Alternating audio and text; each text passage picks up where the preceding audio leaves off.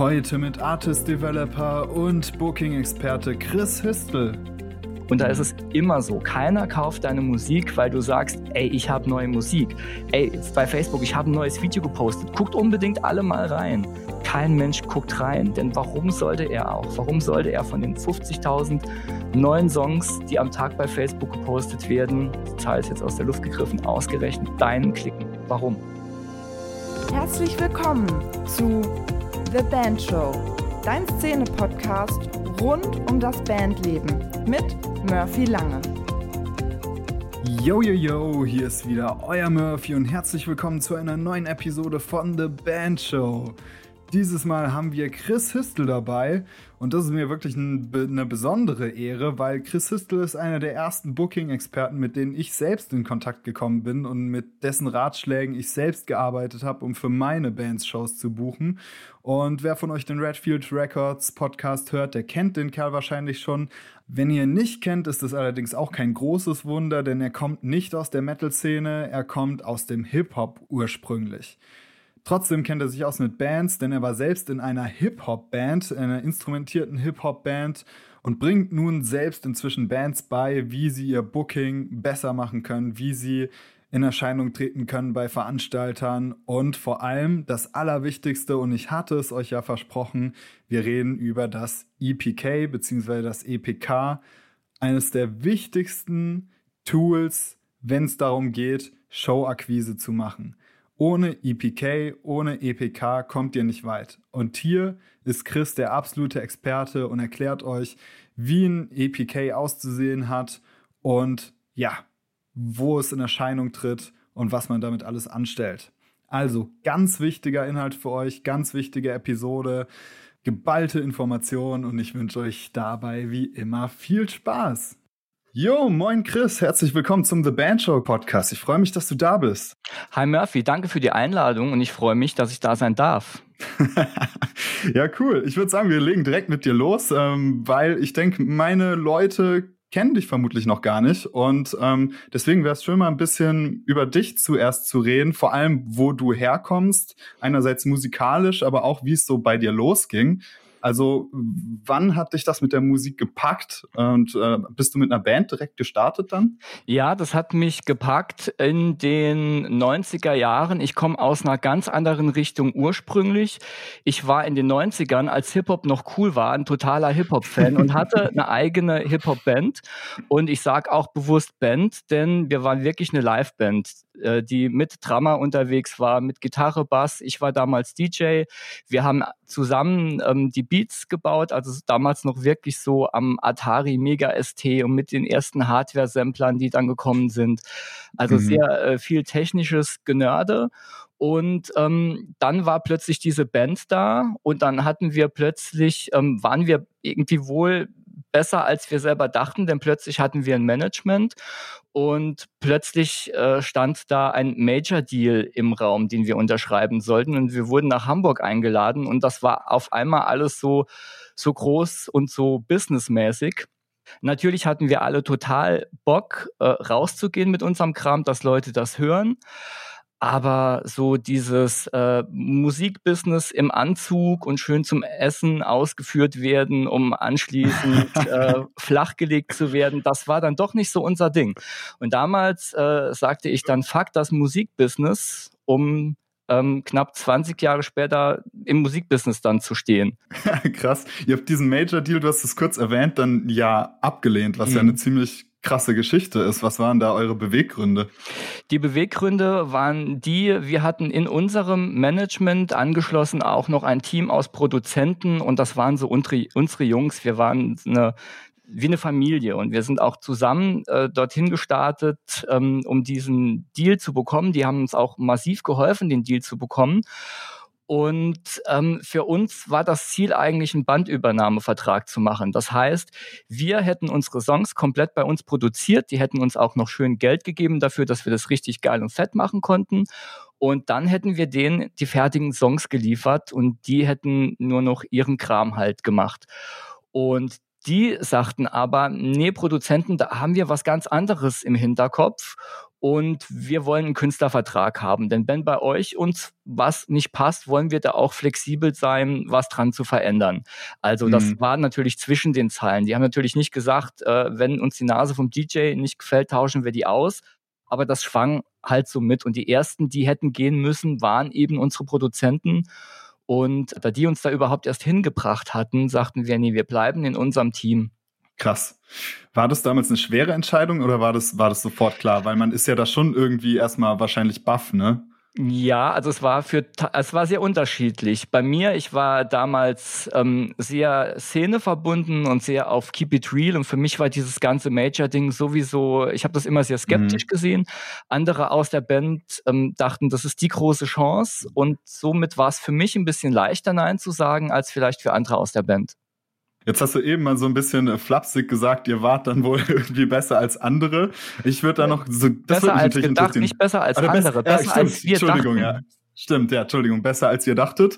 Ähm, und äh, ich denke, da war aber wahrscheinlich auch noch mehr dahinter. Ne? Also in, in den 90ern war natürlich auch eine andere Zeit für, mhm. für Live-Musik generell.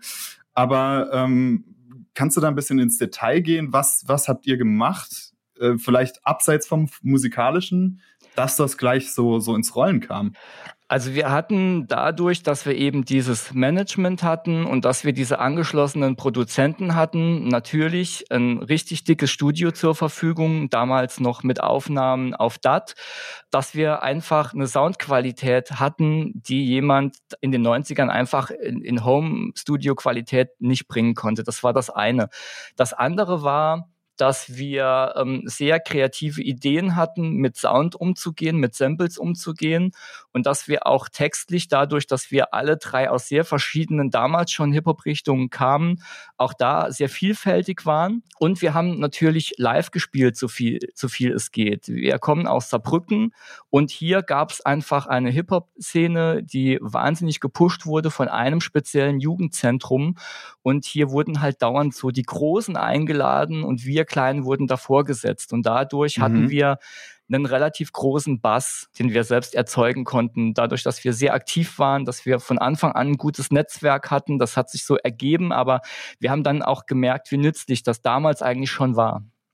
Du machst ja jetzt heute ja so grob überschlagen Musikmarketing oder hilfst Bands dabei, so alles rund um die Musik, ähm, also alles, was nicht Musik ist, in den Griff zu kriegen, so ein mhm. bisschen die Business-Seite. Wann hast du gemerkt, dass du das irgendwie gut kannst? Also interessiert hat's mich damals bei der Band schon. Die Band hat sich dann aufgelöst und ähm, ich hatte mehr oder weniger nichts mehr zu tun, außer an eigenen Beats zu schrauben, wollte aber irgendwie mehr machen und bin dann ähm, auf einen Verein gestoßen, der hier gerade in der Gründung war, der Sagebiet e.V., bin da auch so als Gründungsmitglied gerade noch so mit reingerutscht während der Gründung das war ein Projekt zur Förderung der Jugendkultur im Bereich Hip-Hop. Äh, da ging es ganz viel um Graffiti und Breakdance, Jugendlichen so Perspektiven zu geben.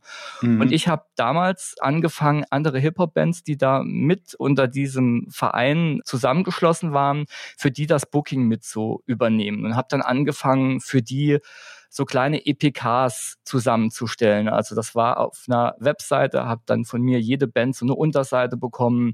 Ich habe einen CD-Sampler gebrannt, wo von jeder Band ein Song drauf war und solche Sachen und habe die rumgeschickt und habe da einfach versucht, für die Bands, die hier so waren, schon so ein bisschen Booking-Arbeit zu machen. Und irgendwann war ich mit meinen eigenen Beats dann so weit, dass ich gesagt habe, ich will jetzt eigentlich ein Album machen. Als Produzentenalbum ist es recht tricky denn ich hatte andere Vokalisten als Gäste und war es selbst ja eigentlich nur derjenige, der die Beats machte. Und das hieß auch, jeder Song hatte eigentlich einen anderen Sänger oder Rapper und hatte dann aber die Herausforderung, ich will trotzdem ein Album machen.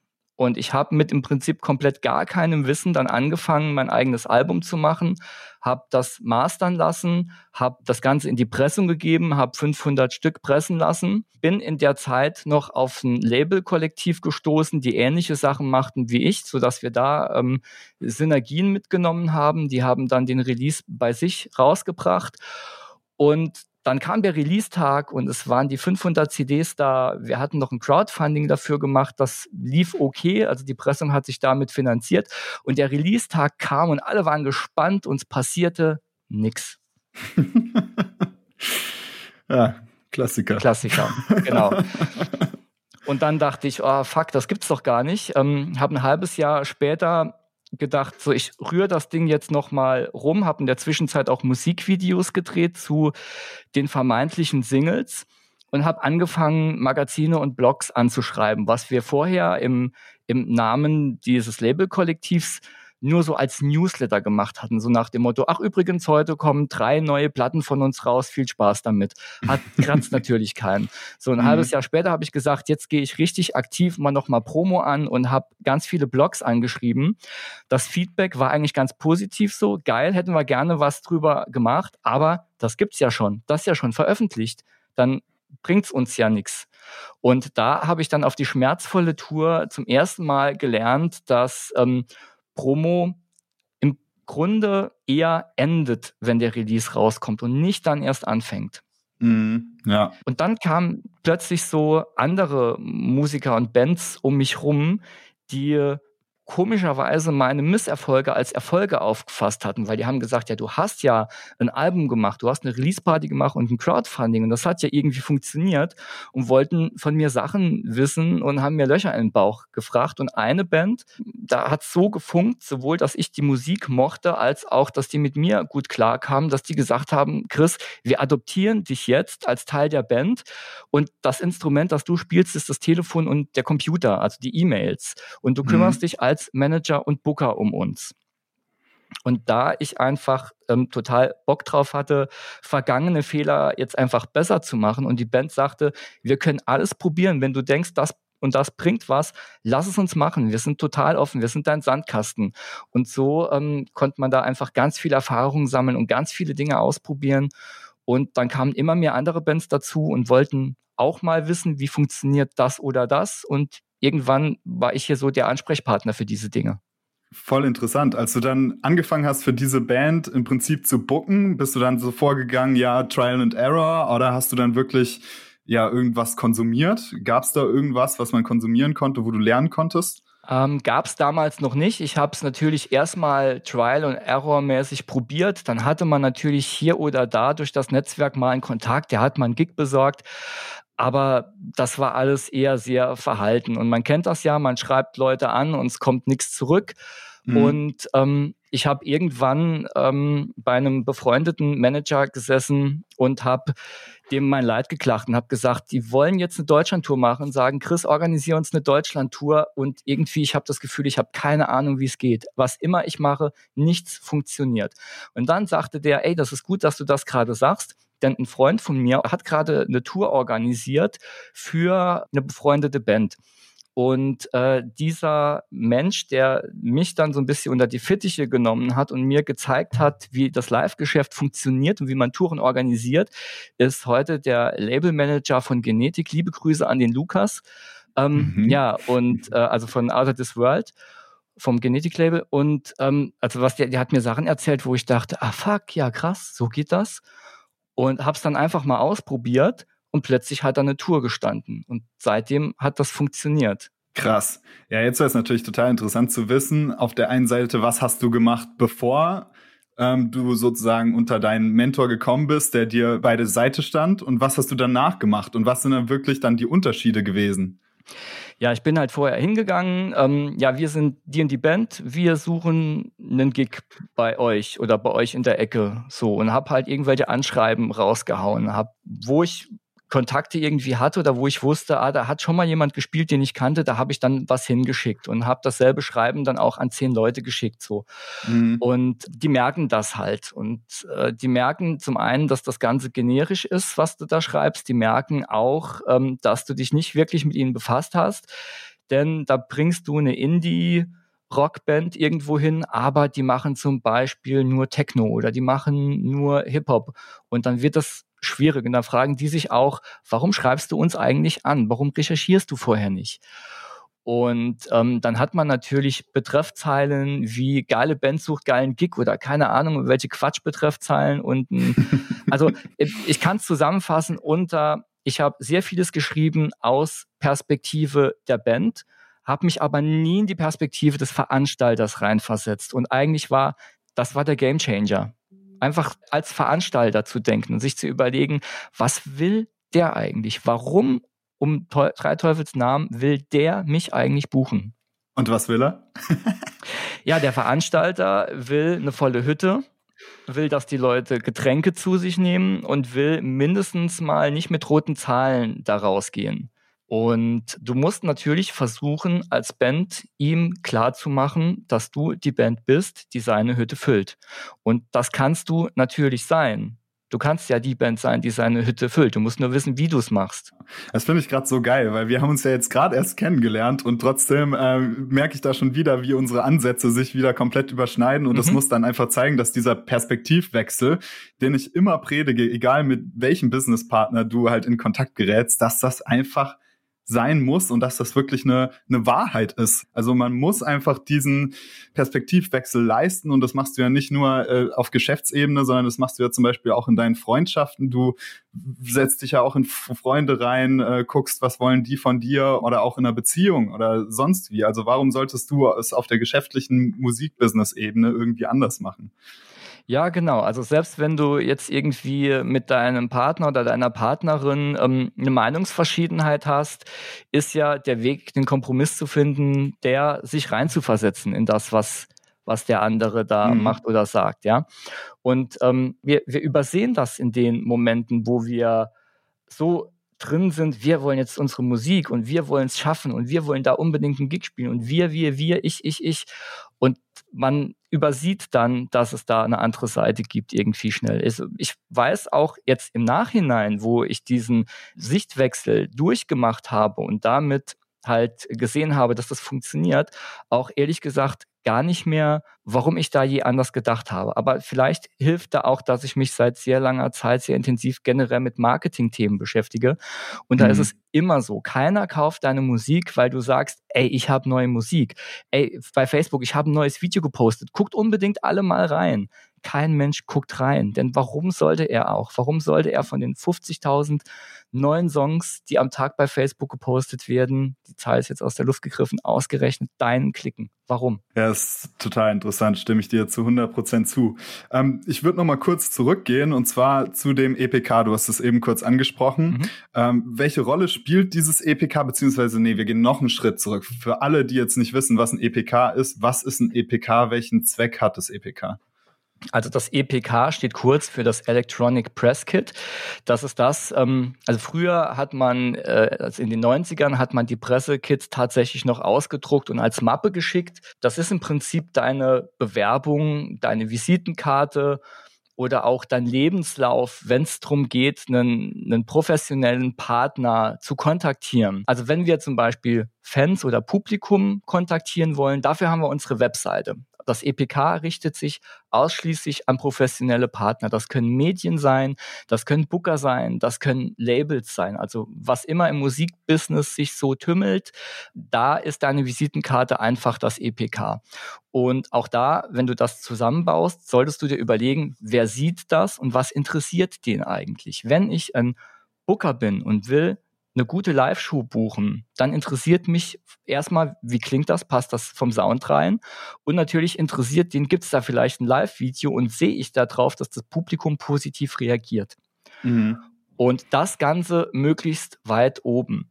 Wenn du jetzt an ein Magazin gehst oder an einen Blog, wo du eine Review haben willst für dein Album, dann sollte natürlich dein Albumstream relativ weit oben stehen und ein paar Infos zur Band und dann vielleicht das offizielle Musikvideo, das als nächstes rauskommt. Also, dass du immer das EPK so ein bisschen anpasst auf denjenigen, der das lesen soll. Natürlich ähm, kann man auch sagen, man baut das EPK so, dass es für alle funktioniert. Mhm. Dann guckt man aber halt auch, dass man Sound möglichst nach oben bekommt. Also um das nochmal hervorzustellen, das EPK ist im Prinzip ja schon eine Webseite, ne? Also kein, nicht wie eine Homepage, dass es mehrere Reiter gibt, sondern eine Seite, eine auf Seite. der man irgendwie alles findet, ne? Genau. Weil es gibt tatsächlich noch Bands, habe ich gesehen, die machen noch dieses Übergangsding. Ich glaube, Übergang von 90ern oder auch noch früher 2010er, da hat man das ja gemacht, dass man alles in so ein ZIP-File reinlädt, das dann äh, per, den Download-Link per E-Mail verschickt, was natürlich heutzutage das Problem hat, dass niemand sich mehr die Zeit nimmt, um irgendwelche Sachen downzuladen und auch ähm, ja den Müll in dem Sinne ähm, gar nicht auf der Festplatte haben möchte, sondern er will einmal klicken und dann sofort was hören können, dann sofort was sehen können. Ne? Genau, da sind wir ja auch wieder bei dem Reinversetzen. Also der Veranstalter, der hat einen saustressigen Tag, der hat eigentlich überhaupt keine Zeit, sich um Nachwuchsbands zu kümmern. Da macht er sein E-Mail-Fach auf und es sind zig Anschreiben drin von Nachwuchsbands. Und ich unterhalte mich ja mit ziemlich vielen Veranstaltern. Ich bin ja da auch ganz gut vernetzt. Und also es ist tatsächlich so, in dem Moment, wo du den Leuten nicht erstens auf den Sack gehst und zweitens mehr Arbeit machst, hast du allen anderen gegenüber schon Vorsprung, denn alle anderen machen das. Alle anderen kümmern sich zum Beispiel nicht drum, da ist ein Booker, der will ein kurzes, knackiges Anschreiben, dann einen Link und dann klickt er den Link und dann ist er auf diesem EPK und dann drückt er nur noch ein weiteres Mal drauf und dann hört er genau, was ihn erwartet. Und mhm. der will nicht also in dem Moment, wo da ein ZIP drin steckt, das macht einfach keiner mehr auf. Dann brauchst du auch keine, kein Anschreiben hinzuschicken. Und ähm, jetzt, um es nochmal knapp zusammenzufassen, wenn man jetzt ein EPK an Veranstalter schickt, was gehört da alles rein?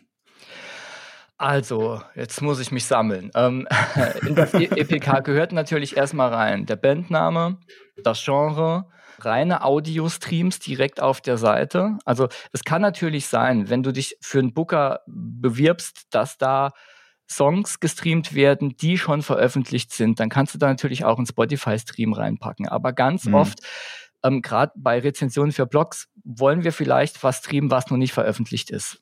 Und weil Promo machen wir ja, haben wir eben schon gelernt, immer vor dem Release und nicht danach. Ja. Also, aber wir brauchen ähm, diese Sektion, wo so unsere besten Songs gestreamt werden. Da ist es auch, also gerade wenn es an Booker geht, nicht sinnvoll, das komplette Album oder die letzten fünf Alben drin zu streamen, denn da reichen drei bis maximal fünf Songs absolut und sollten wirklich die besten sein und sollte mit dem Besten starten. Wenn der erste Song schon nicht fetzt, dann ähm, geht es auch an der Stelle nicht mehr weiter. Also es gibt auf dem EPK verdammt viele Ausstiegspunkte. Man drückt irgendwo drauf und es gefällt einem nicht und dann ist derjenige raus. So, dann brauchen wir natürlich die offiziellen Musikvideos, dann brauchen wir Live-Videos. Wir brauchen Fotos und zwar Fotos, die in der Auflösung sind, die groß genug ist, dass man sie auch für Print verwenden kann, wo der Fotograf mit drin steht und wo nochmal dabei steht, dass man ähm, für die Berichterstattung über die Band die auch honorarfrei nutzen darf. Denn zum Beispiel Presse mhm. kann das nicht nutzen ohne diese Klausel.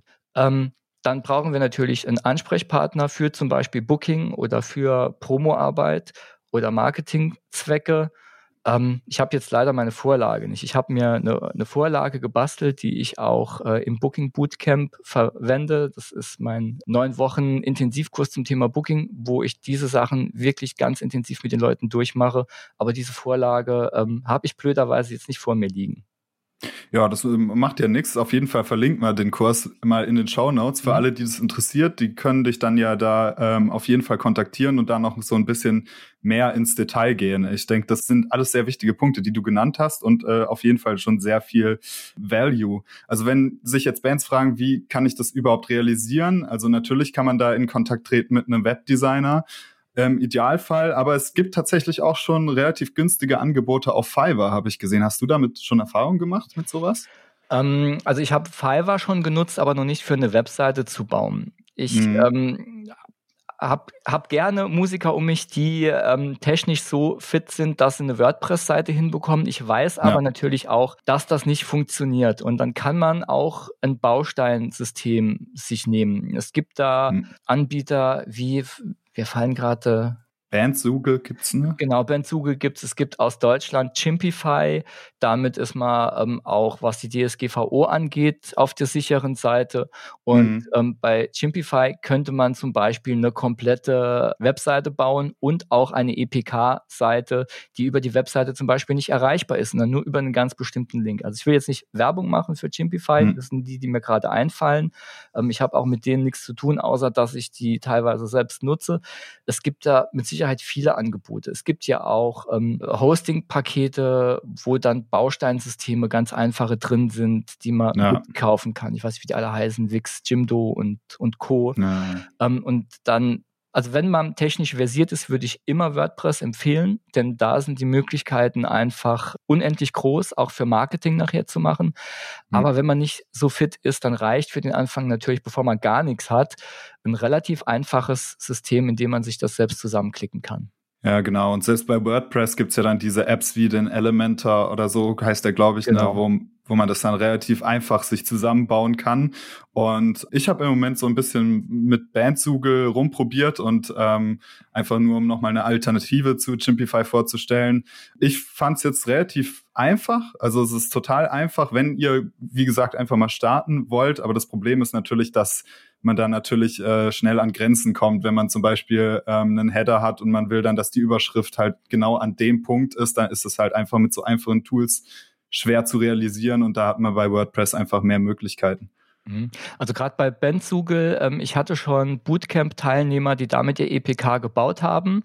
Das funktioniert soweit und die Probleme tauchen genau an der Stelle auf, die du gerade nanntest. Also wir, was wir da an dem Header gesessen haben und ja. über den Header gesprochen haben. Denn ähm, also jetzt auch gerade nochmal äh, bei, bei solchen Themen wie ein zu großer Header. Wenn der Header über die ganze Seite geht und ein Veranstalter muss erst runterscrollen und sich seinen Kram zusammensuchen, ist mhm. das ein Ausstiegspunkt. Ja.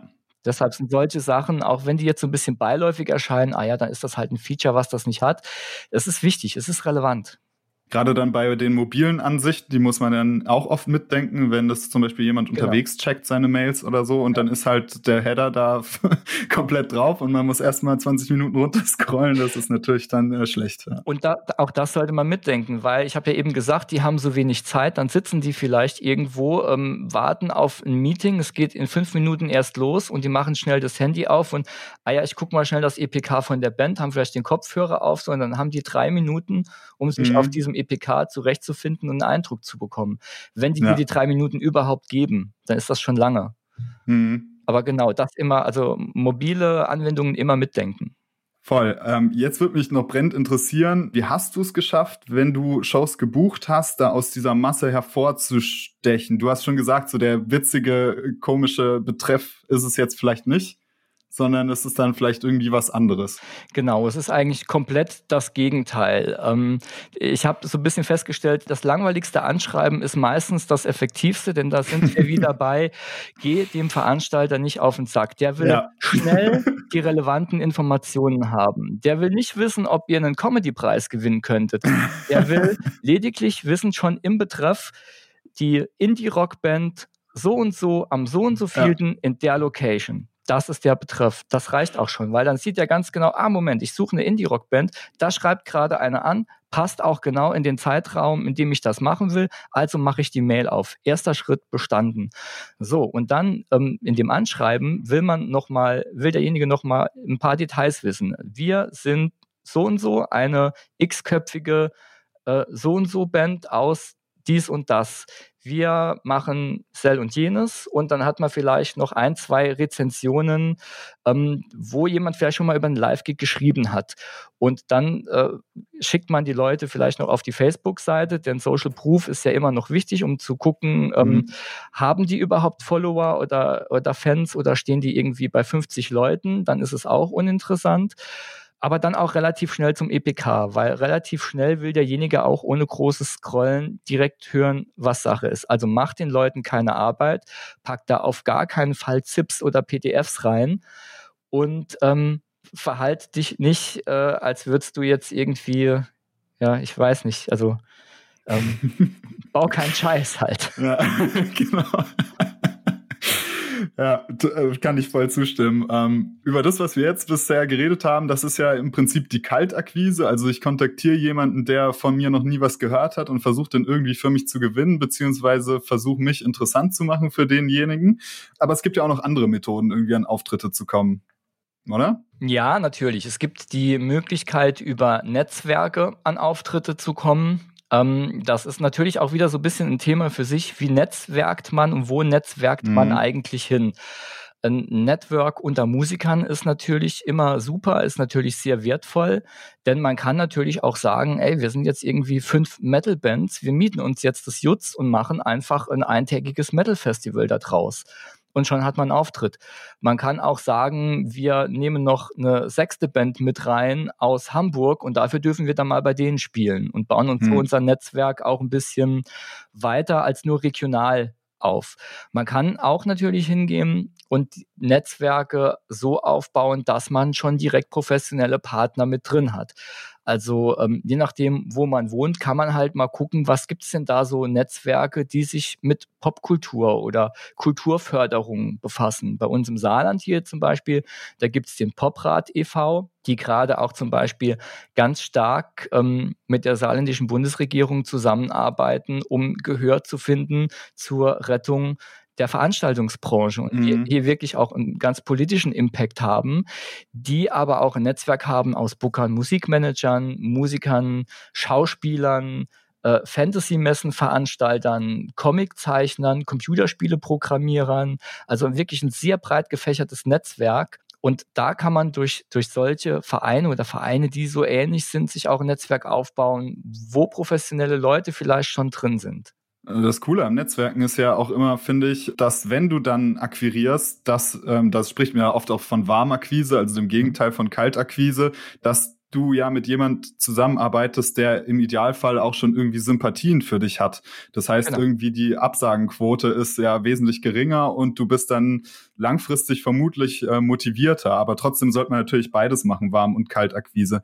Also für eine Tour zu organisieren, ist man auf diese Kaltakquise angewiesen. Ja. Ähm, denn äh, zehn Städte rauszusuchen und überall Kontakte hinzuhaben, das ist eher unwahrscheinlich, zumindest wenn man mhm. anfängt.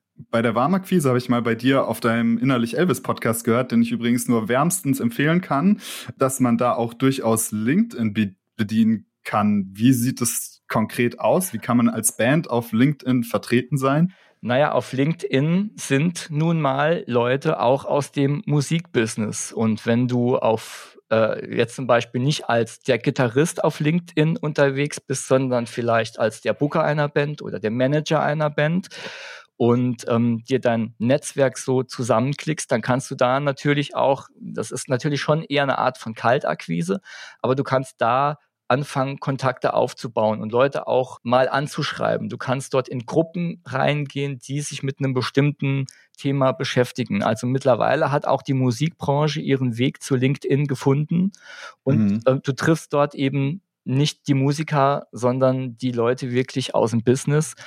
Und da sind eine Menge Leute, die im Indie- und DIY-Bereich unterwegs sind, die verdammt offen sind, wenn man ihnen in irgendeiner Form ein bisschen Mehrwert bietet.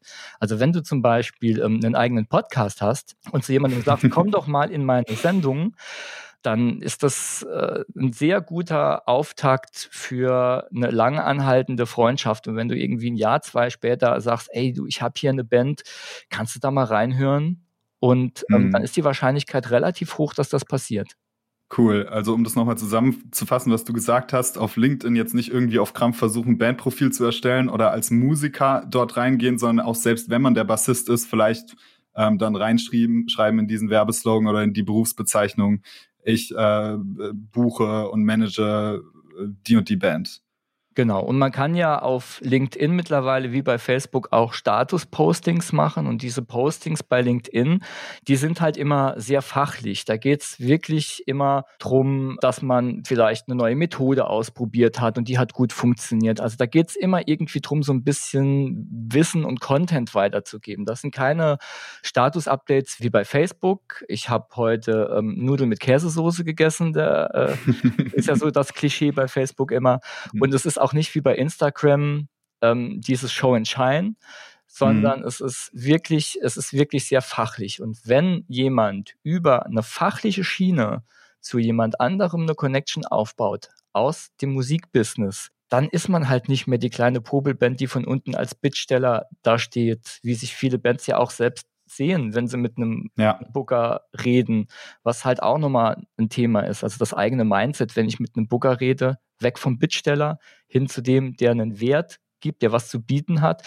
Und das kann man auf LinkedIn eigentlich ganz gut erreichen, indem man sich ein Profil aufbaut und dieses Profil natürlich auch über die Wochen und Monate ähm, füttert mit Inhalt, mit echtem Content. Geil. Äh, man merkt jetzt schon, du bist da relativ breit aufgestellt, sowohl bei Networking, Marketing äh, als auch Booking. Was kann jetzt eine Band, die ähm, zu dir auf die Homepage kommt oder auf dein LinkedIn-Profil gerät, bei dir alles kriegen? Was bietest du Bands alles an?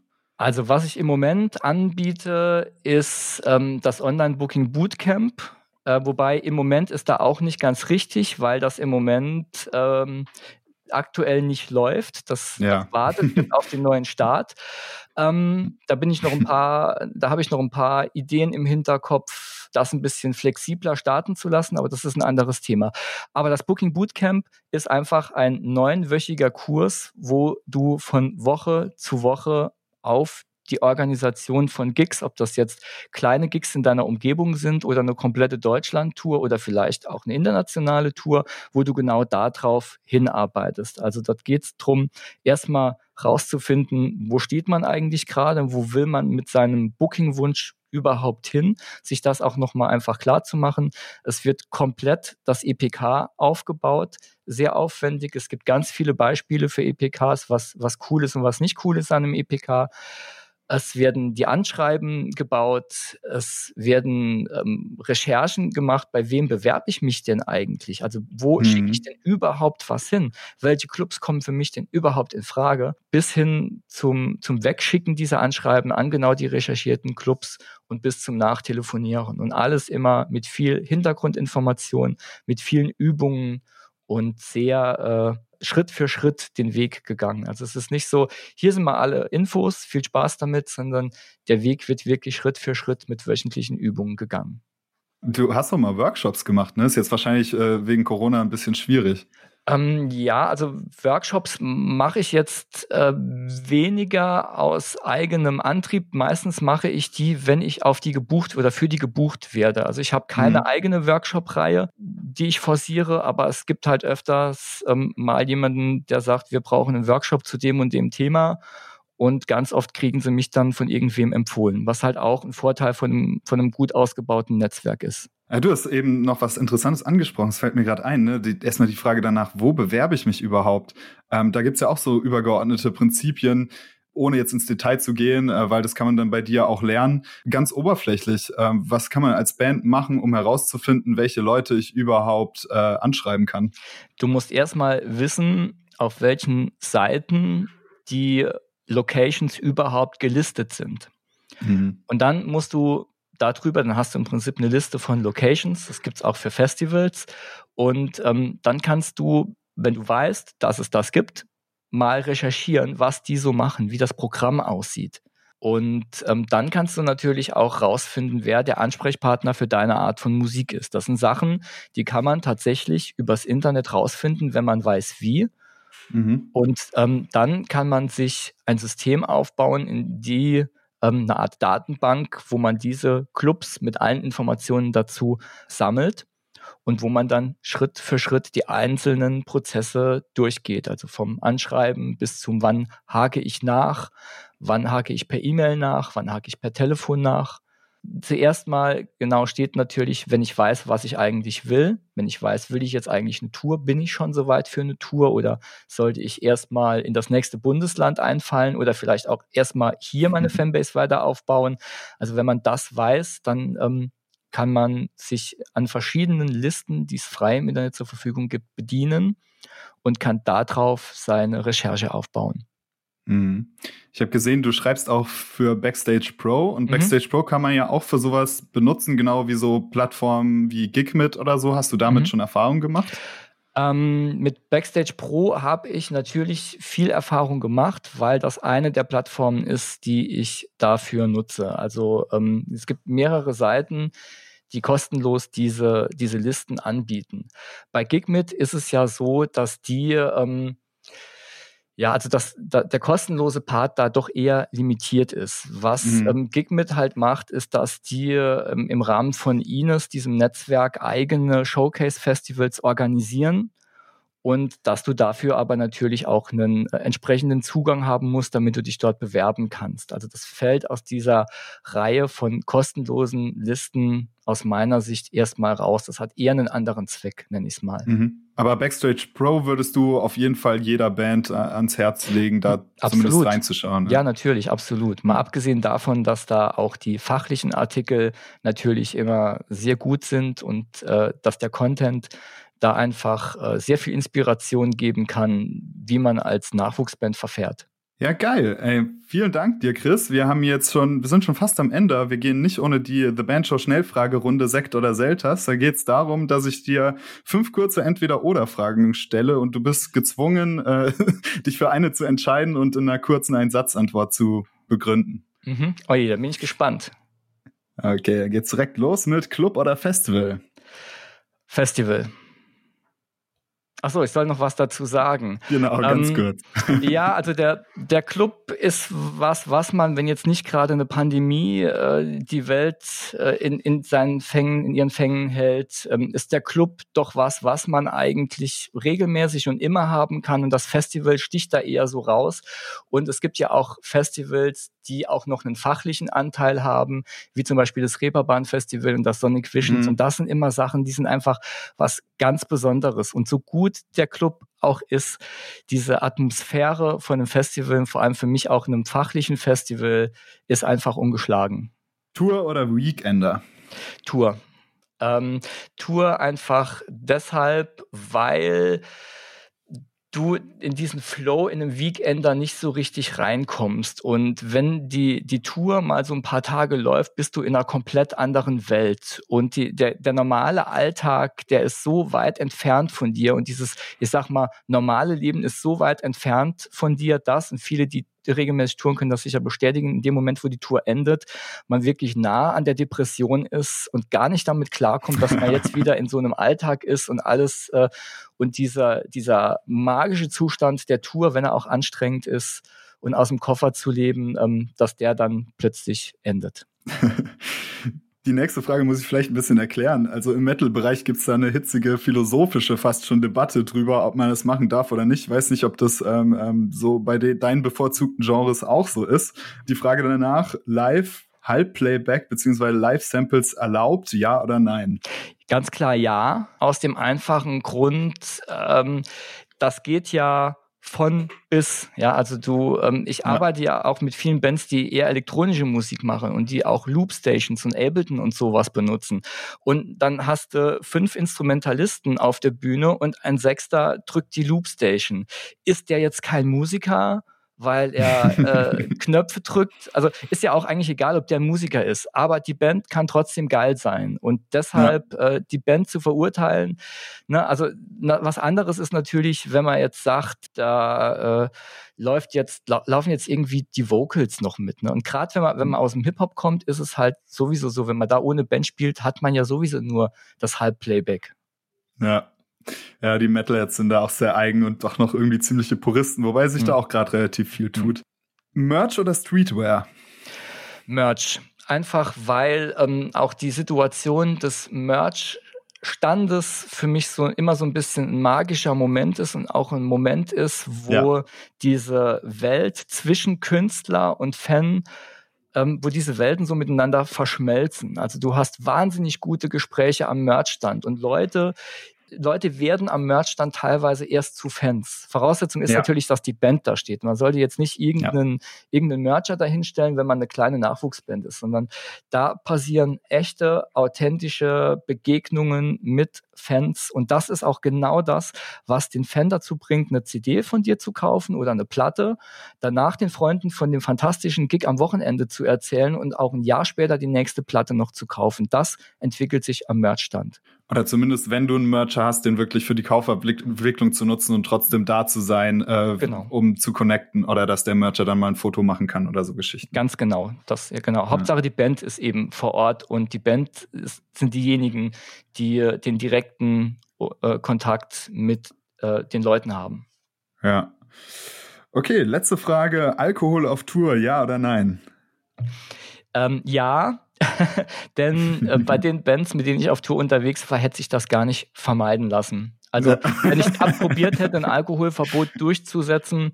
Und manchmal ist es auch ganz ehrlich so, man, man, fällt irgendwie so aus dem Bus und es geht schnell an den Aufbau und alles ist stressig und du denkst dann nur, ich rauche schon nicht, dann jetzt wenigstens ein kühles Bier, um mal kurz runterzukommen, bevor es gleich weitergeht. Also ich will jetzt nicht Alkohol verherrlichen, aber ähm, ich kenne es in, in Maßen mit. Schlimm wird es natürlich immer, wenn vor dem Gig dann sich schon betrunken wird. Also das, mhm. äh, das möchte ich doch keiner Band raten, äh, sich vor dem Gig zu betrinken, aber danach miteinander anzustoßen oder für den armen Booker, äh, den gestressten, dass der mal ein, ein Gläschen trinken darf, bevor der Gig losgeht. Das ist, denke ich, schon in Ordnung. Hey Chris, vielen lieben Dank, äh, dass du da warst auf dem The Band Show Podcast. Sehr An gerne. euch würde ich gern äh, nochmal klar äh, die Empfehlung aussprechen, den Innerlich Elvis Podcast auszuchecken und natürlich auch alle Links von Chris in den Show Notes abzuchecken. Da ist, wie ihr bestimmt heute mitgenommen habt, sehr viel Value dabei, sehr viel Mehrwert, der für euer Vorankommen sehr, sehr wichtig ist. Ja, Chris, Danke dir. Ja, Murphy, ich danke dir. Es hat mir eine Menge Spaß gemacht. Und äh, dir da draußen, lieber Zuhörer, liebe Zuhörerin, ähm, umsetzen, machen. Das ist wie wollen, nur viel geiler. Genau, einfach machen, einfach machen. cool, in diesem Sinne wünsche ich dir noch einen schönen Tag. Danke dir auch. Und mach's gut, ciao. Ciao. Yo, geil, dass du bis hierhin zugehört hast. Dafür bin ich dir super dankbar. Vielleicht hast du ja noch 10 oder maximal 30 Sekunden zusätzlich Zeit, um mir ein kurzes Feedback bei Apple Podcasts zu geben oder mir auch gerne eine DM auf Instagram zu schreiben. Dafür bin ich immer super dankbar und es hilft vor allem anderen Nutzern, die auf den Podcast stoßen, einzuschätzen, ob das Ganze was für sie ist und hilft mir bei der Verbesserung des Podcasts, sodass der Podcast sich ständig weiterentwickelt.